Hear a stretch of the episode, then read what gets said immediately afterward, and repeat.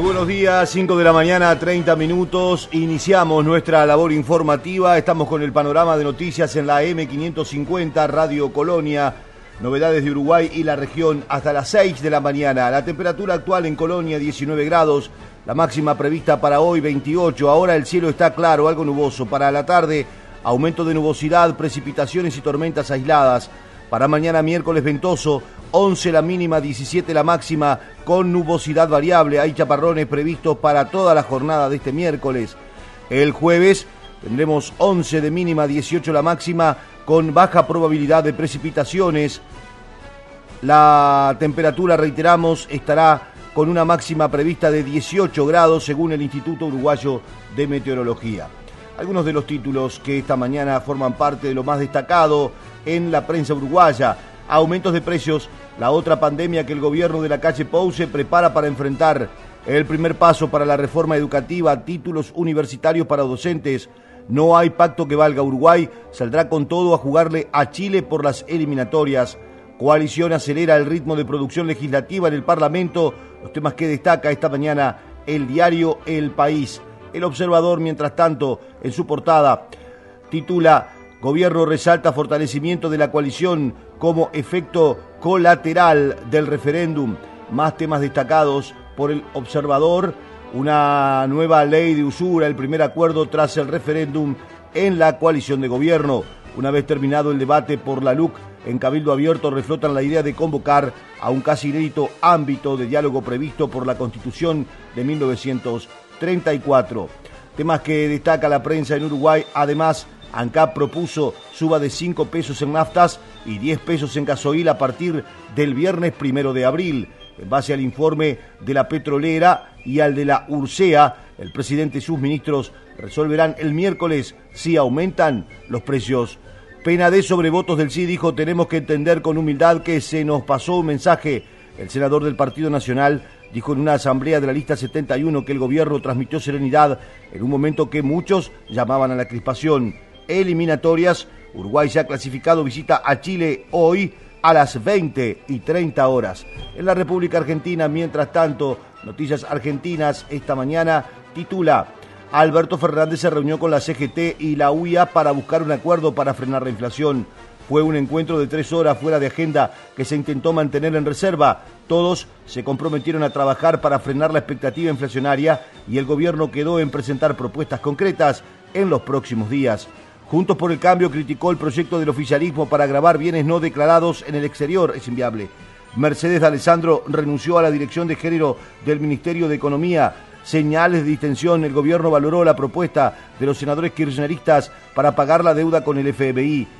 La fraternidad anunció un paro nacional y no funcionarán los trenes en casi toda la Argentina, lo que destaca hoy Noticias Argentinas. Cristina Kirchner recibió al embajador de Estados Unidos en el Senado. Macri debutó en el Mundial de Bridge con un triunfo y una derrota. Temas que destaca hoy además en la guerra. La ONU presentó una iniciativa para un cese al fuego humanitario en Ucrania. Amanamovich habría sido envenenado en una de las negociaciones por la paz en Kiev. Ucrania instó a la ONU a desmilitarizar la zona cercana a la central nuclear de Chernóbil. Son los temas que destaca la prensa esta mañana, 5 de la mañana, 34 minutos. Uruguay. El Sistema Nacional de Emergencias reportó 7.840 casos activos de COVID-19. De acuerdo a la información que proporcionó ayer el Ministerio de Salud Pública, se llevaron a cabo 6.148 análisis, se detectaron 661 nuevos casos, se registraron tres fallecimientos. Alejo Pierre sobre lo que dejó el referéndum dijo, ganaste, pero no te la creas, hay dos grandes bloques instalados, un gobierno sujeto a un gran nivel de estrés, como fue la pandemia, y cuando parece que estamos saliendo aparece una guerra y aumento de precios, y el gobierno logra mantenerse en pie. Sobre todo esto, el referente del eh, referéndum al respecto señaló. Esto permite muchas lecturas. Primero, eh, los gobiernos tienen siempre en su ejercicio un desgaste natural, propio. Eh, por lo cual es muy difícil que un gobierno en una suerte de elección de medio término mantenga su electorado. Desde ese punto de vista, uno lo debería valorar como un triunfo de tener una ratificación a medio, a medio término eh, donde se mantiene sustancialmente la situación del balotaje, que era lo que nosotros preveíamos, siempre preveímos un final muy cerrado. Si ustedes siguieron mi cuenta de Twitter, yo después del discurso del presidente publiqué eh, la foto del partido de Ghana donde el loco Abreu define, obviamente después de un partido empatado y una tanda de penales de empate, ¿no? Y eso lo hice después del discurso del presidente, diciendo la picó. Allí estaba la palabra del intendente de Rocha Alejón Pierres, decíamos referente del movimiento que eh, defendía la ley de urgente consideración en este referéndum. Por su parte, Alejandro Sánchez dijo el gobierno tiene que escuchar a ese 49% que votó por el sí. Bueno, en principio, uno de los objetivos que era eh, derogar o anular 135 artículos de la ley no se cumplió, este, que era un poco el centro de la campaña, pero me parece que en términos generales eh, la campaña del sí fue una muy buena campaña que logró, bueno, quedar en la puerta, ¿no? Hay un 49% de uruguayos y uruguayos que se expresaron por el sí. Este, el Uruguay tiene, este, de alguna manera, está dividido en dos mitades, si se quiere, con respecto a las interpretaciones que estamos haciendo de las distintas realidades. Creo que el gobierno tiene que escuchar ese 49%, que por lo menos es un mensaje en el sentido de que los grandes temas del país se tienen que discutir de otra manera y no de la forma que se debatió la ley de urgente consideración. Los grandes temas, ayer el presidente de la República anunciaba o hablaba justamente de la reforma de la seguridad social, de la reforma educativa. Me parece que el resultado de este domingo habla a las claras de que el sistema político tiene que tender muchos más puentes que dinamitarlos, ¿no? Este, y empezar a hablar para que los temas de fondo del Uruguay se discutan de otra manera y se puedan encontrar soluciones que abarquen este, distintas sensibilidades para poder avanzar este, más sólidamente hacia el futuro. Para el presidente del Frente Amplio estaría mintiendo, dijo, si se acreditara para sí mismo el Frente Amplio todo el electorado del sí. Sí, nuestra campaña fue del principio al fin hablando de derogar 135 artículos. Quien colocó en la campaña que era un plebiscito al gobierno, una elección de medio periodo, fueron quienes impulsaron el no. Bueno, pero la, yo hablo de comisión, ¿no? No se trataba de una elección de medio periodo. Si se tratara de una elección de mitad de periodo, el gobierno tendría que estar temblando, ¿no? En una elección de mitad de periodo, en dos años donde efectivamente la pandemia le jugó a favor, es decir, el prestigio que el presidente ganó en la pandemia es alto, la popularidad del presidente estuvo en muchos momentos por encima del 60%, la última por encima del 55% y votan 47, es decir, no llegan a la mitad de los votos emitidos en Uruguay en la elección, es un dato relevante. Si lo mirás como elección de mitad de periodo, ¿no? yo creo que no fue, y creo que no es, y creo que no hubiera sido si ganaba el sí. Ese es un debate no finalizado. Cuando usted discutía la ley, ¿no? decían que el 60% del Parlamento la había respaldado. Cuando la fueron a respaldar con la gente no llegaron a 50. Esta es la verdad. Después, ¿dónde contabilizar los votos anulados? Bueno, eso los analistas harán lo que quieran con eso. Pero fueron votos emitidos. No solo me lograron encontrar, sino antes de la conferencia de la calle, yo le manifesté a Delgado que dábamos por finalizado el escrutinio y que no habíamos alcanzado los votos para derogar los 135 artículos de la LUC, que se lo podía comunicar a la calle en ese mismo momento, que era oficial lo que le estaba manifestando, se ve que ahí no tuvieron tiempo para comunicarse, pero después llamé al propio... Antes de la conferencia. Antes de la conferencia. Lo estábamos escribiendo el comunicado y el comunicado no puede referir solo a la necesidad del gobierno, también tiene que resolver las necesidades de nuestra gente que estaba esperando un comunicado de sí. Pero yo lo estuve, estuve. Yo le manifesté al secretario, pero en el discurso todavía no estaba cerrado mm. y nadie no estaba. Y Penadez dijo la LUC sigue vigente en su totalidad. El senador del Partido Nacional evaluando el resultado comentó la evaluación es que tenemos para reiterar la este, noticia de que la LUC sigue vigente en su totalidad, que la gente así lo decidió y que me parece muy importante que eso así haya sucedido. Además de que se logra confirmar este, el apoyo mayoritario que el gobierno sigue recibiendo de la población en la tarea de gobernar y eso creo que también es muy importante. Bueno, eso es así, porque este, vamos por la mitad, vamos a cumplir la mitad del periodo, ¿no? Creo que ha sido un periodo que ha tenido muchos sacudones, la pandemia, la crisis que, que está atravesando el mundo, eso nos, nos, nos ha hecho tener que atender varios frentes de batalla, vamos a hablar en términos un poco bélicos, que, que, no se tenían pensados al inicio de la gestión.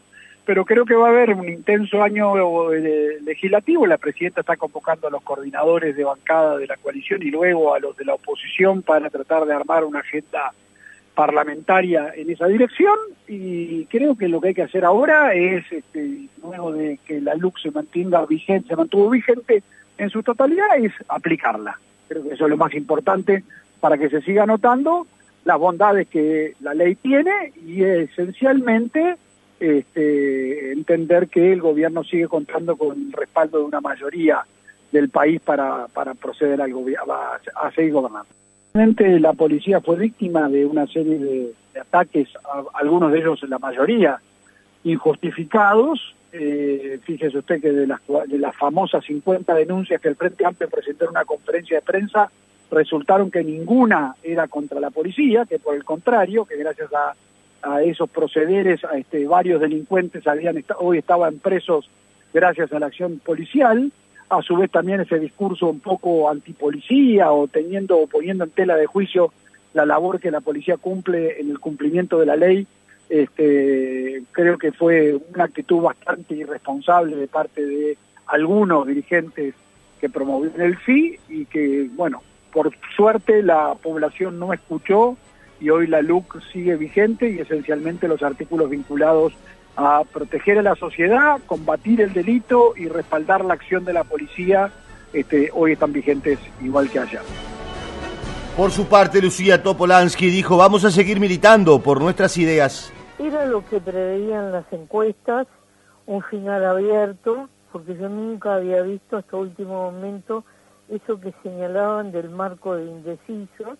Y bueno, este, y hubo creo que 50.000 votos menos que en la elección nacional. Así que este, los artículos permanecen. Ahora, lo importante de aquí en adelante es que esos artículos contienen temas como la educación, la seguridad, la vivienda, que deben ser objetos de, de políticas de, Estado. Entonces nosotros lo que quisiéramos es que se instalara un diálogos reales no conversaciones, esas puede haber habido muchísimas, pero diálogos reales de intercambio en la construcción de esas políticas que empiezan, la de educación va a empezar recién ahora, en el tercer año de gobierno, y la de vivienda empezará también en el tercer año de gobierno, por tanto, son políticas que se extenderán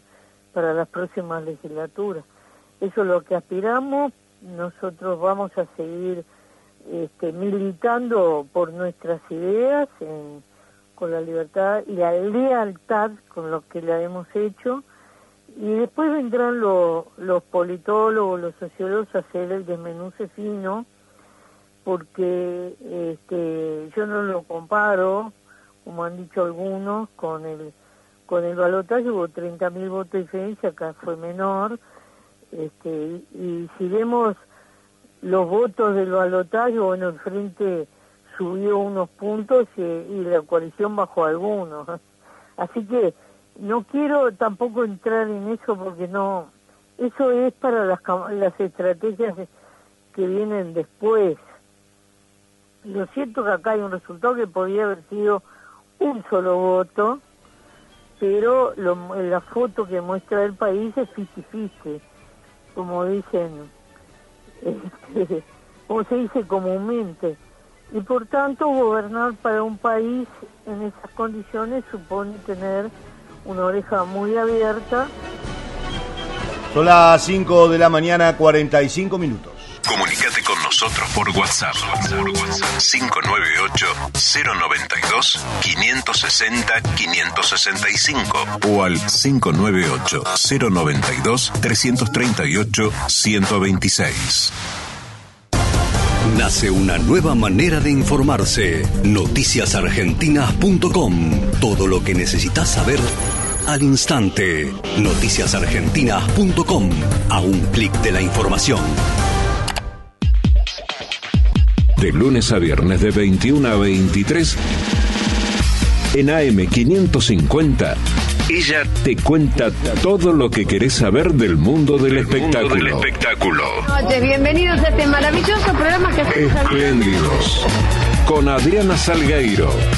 De lunes, de lunes a viernes de 21 a 23 por AM550 Radio Colonia. sábados de 11 a 12, Portal Agropecuario. Una mirada diferente para conocer la producción, la comercialización, la industria y los mercados de alimentos de la Argentina. Con Horacio Esteban, Portal Agropecuario, por AM550.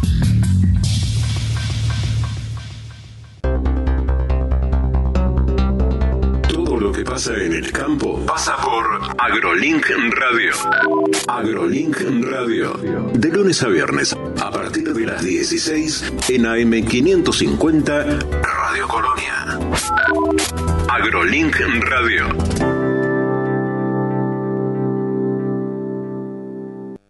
Construimos cinco nuevos clubes municipales en Lago Marcino, Del Viso, Perusotti y próximamente Luchetti y Tribarrial. Clubes que se traducen en más derechos para vos, en nuevos espacios de encuentro para tu familia.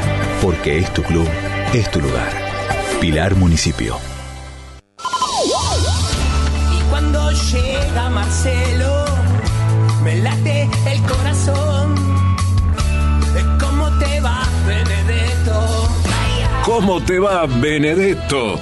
Soy Marcelo Benedetto. Es el momento de no perderse de 12 a 14. ¿Cómo te va, Benedetto? ¿Cómo te va, Benedetto? De lunes a viernes, de 12 a 14, por AM550. ¿Cómo te va, Benedetto? Blins, suministro de personal, portería, limpieza, hotelería y gastronomía. Por consultas 099-577-533 o info arroba blins.com.uy.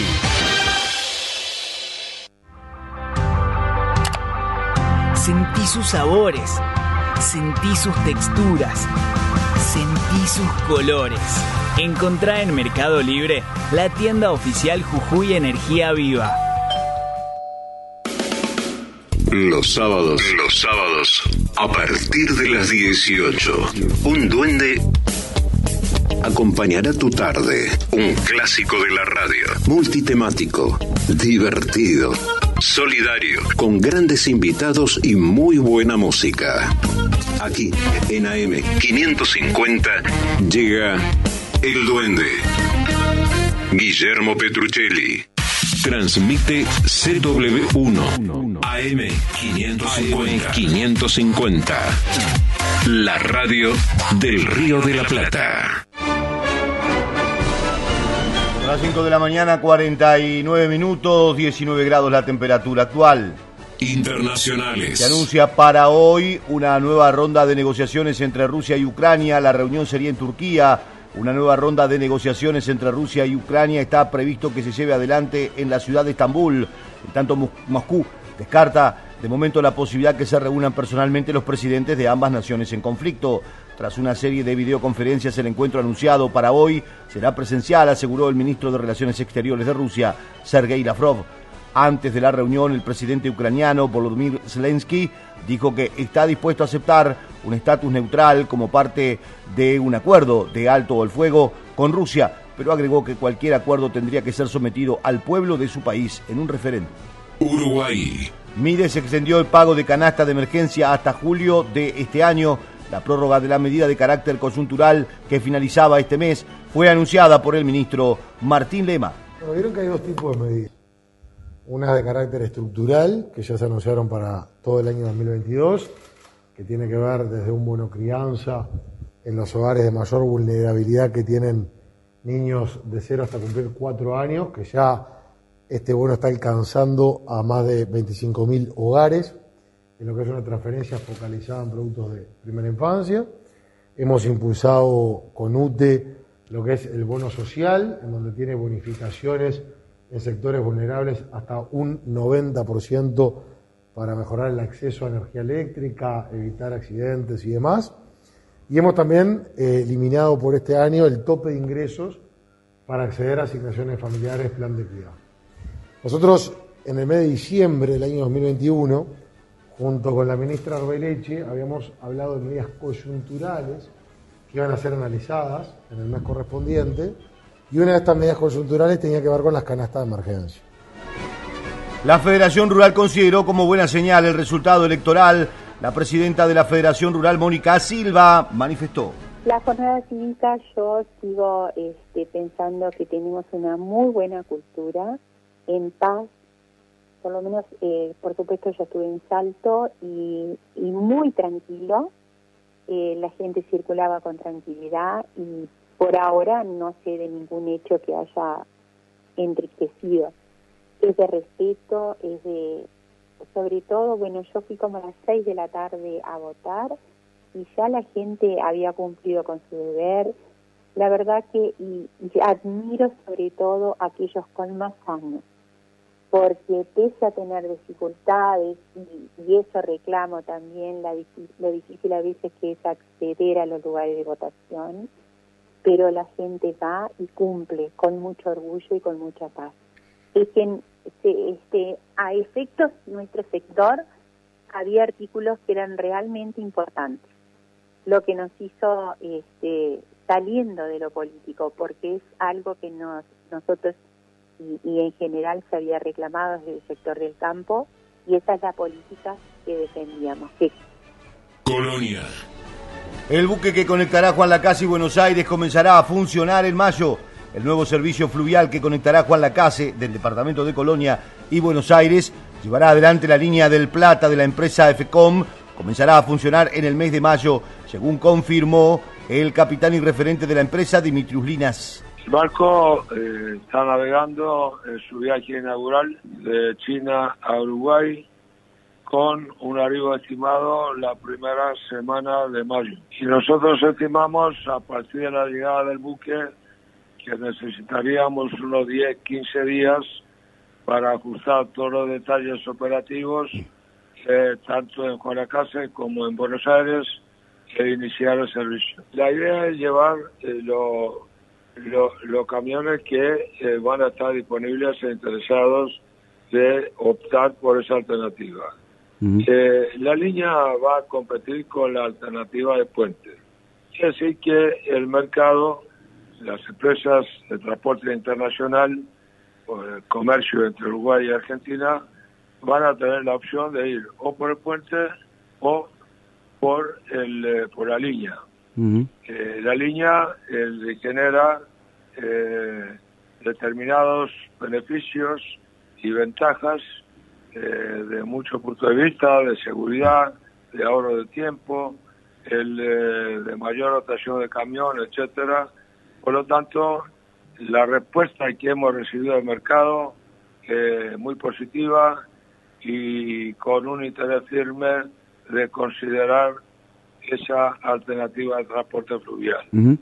El, eh, con una ocupación de aproximadamente 80%, nosotros estimamos que en un año estabilizado, tal vez no en el primer año con el arranque, pero un año estabilizado, la línea puede estar el, eh, transportando unos 20.000 camiones por año. Deportes. Eliminatorias. Uruguay ya clasificado visita a Chile hoy desde las 20 y 30. La Celeste juega en San Carlos de Apoquindo contra la selección chilena que va en busca de la clasificación y que solo le sirve ganar. Este martes a las 20 y 30 Uruguay visita a Chile en San Carlos de Apoquindo. Es la última fecha de las eliminatorias. La Celeste ya está clasificada para la cita mundialista en Qatar tras derrotar 1 a 0 a Perú en el centenario, mientras que Chile perdió 4 a 0 con Brasil, algo que permitió que Uruguay clasifique en forma directa. Diego Alonso no contará con Facundo Pelistri por acumulación de tarjetas amarillas, ya que vio una ante Paraguay y otra frente a Perú, por lo que los principales candidatos a sustituirlo son Nicolás de la Cruz o Diego Rossi. Además, Matías Olivera regresó a España por una molestia en una de sus pantorrillas. Ingresará en su lugar Matías Viña. Otra duda es quién acompañará a Luis Suárez en la delantera. Lo puede hacer nuevamente Darwin Núñez, como ya aprobó Alonso ante Paraguay y Perú, o Edinson Cavani, que fue quien jugó junto al otro salteño frente a Venezuela. Por otra parte, Vecino se bajó de la convocatoria por dar positivo de COVID-19, tampoco podrá viajar por las restricciones sanitarias del Ministerio de Salud de Chile. El resto del plantel se encuentra a disposición del entrenador, aunque seguramente Ronald Araujo no juegue ya que terminó el partido ante Perú con una sobrecarga. De esta manera Alonso iría con Sergio Rochet, Damián Suárez, Diego Godín, José María Jiménez y Matías Viña, Rodrigo Bentancur, Federico Valverde, Nicolás de la Cruz o Diego Rossi, Georgian de Arrascaeta, Edinson Cabaño, Darwin Núñez y Luis Suárez. Por el otro lado, Chile deberá ganar y esperar a que Perú no le gane a Paraguay en Lima y que Colombia tampoco derrote a Venezuela para aspirar al repechaje. Sin embargo, Lazarte tendrá las ausencias de Claudio Bravo, Paulo Díaz por acumulación de amarillas. Uruguay. Campaña de prevención incentiva a usuarias de ACE a realizarse controles PAP. Con la presencia de la vicepresidenta Beatriz Argimón, se presentó una campaña preventiva para incentivar la realización de la prueba Papa Nicolau. Antes que nada, eh, el cáncer de cuello de útero en nuestro país no tendría que existir porque es un cáncer prevenible. Sin embargo, tenemos cifras de un promedio anual de más o menos 311 casos nuevos y 133 muertes y sobre todo se dan en gente joven. Y lo que hemos visto es que a su vez se da en, gente de contexto vulnerable. Por eso es que eh, mañana...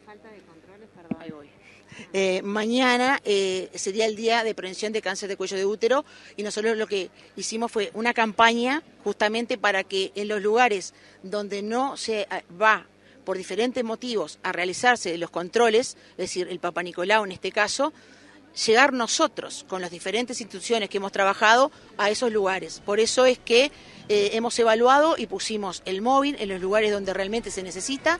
De hecho, la agenda está llena y todavía tenemos este, capacidad para, como dijimos hoy, para que esporádicamente, digo, decir, perdón, espontáneamente pueda venir la persona que quiere y se lo haga, sobre todo gente de ACE, porque es la que este, a veces no concurre a realizarse el estudio. Escuchamos la palabra de la directora del Programa Nacional de Control de Cáncer, Marisa Facino. La 35 edición del Festival Minas y Abril se realizará del primero al 3 de abril en La Valleja. El Parque Rodó de la ciudad de Minas será el escenario de dicho festival los días 1, 2 y 3 de abril. La recaudación del evento se destinará al Hospital Departamental y a la red de asistencia primaria para habilitar salas de internación y remodelar la policlínica de Villa del Rosario en La Valleja. Es un, verdadero gusto para, para nuestro ministerio participar y, sediar este lanzamiento para todo el país de un evento tan importante y de una edición renovada, ampliada, de calidad, de este, de este evento, de este festival que sin duda está dentro de los eh, festivales más importantes de la oferta nacional. Eh, y tiene sus características especiales, sin duda, no podía ser de otra manera, desde la inspiración fundacional, de, como ya ha sido mencionado, tiene la gran característica de ser un, evento cultural y un evento eh, de diversión la palabra del ministro de Turismo Tabaré Viera. Estamos a un minuto de las 6 de la mañana. A las 6 de la mañana llega la M550, el exprimidor. Ya está Ari Paluch, todo el equipo. Ustedes continúan junto a nuestra programación.